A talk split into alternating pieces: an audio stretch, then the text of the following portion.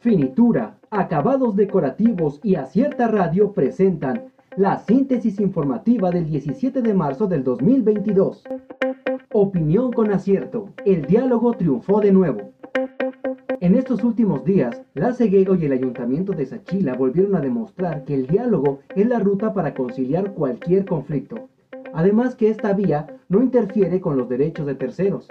Falta que organizaciones sociales, sindicatos y colonos también tomen el ejemplo de primero buscar dialogar antes de salir a protestar o bloquear. Más de 3 millones de estudiantes afectados por saldar escuelas de tiempo completo.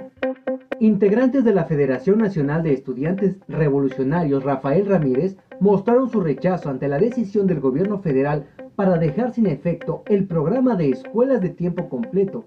Esta medida, dijeron, afectará a más de 3 millones de estudiantes a nivel nacional. Homicidios dolosos en febrero tienen su cifra más baja en 5 años.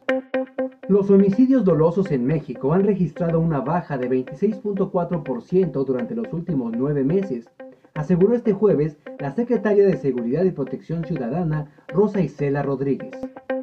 Senado aprueba decreto para que funcionarios promuevan revocación de mandato.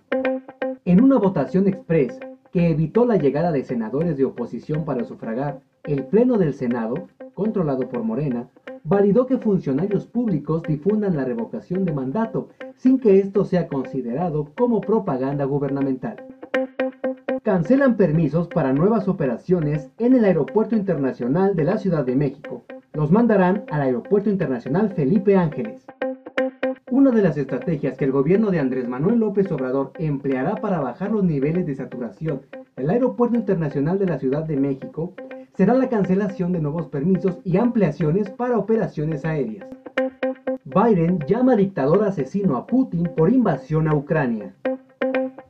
El presidente de Estados Unidos, Joe Biden, elevó el tono contra su homólogo ruso Vladimir Putin al describirlo como un dictador asesino que ha autorizado ataques inhumanos contra Ucrania. Instalarán subcomisión para analizar juicio político a Córdoba y Murayama. La Cámara de Diputados instalará este jueves la subcomisión de examen previo para analizar y determinar la procedencia o no de llevar a juicio político a Lorenzo Córdoba y Ciro Murayama, consejero presidente y consejero electoral del INE.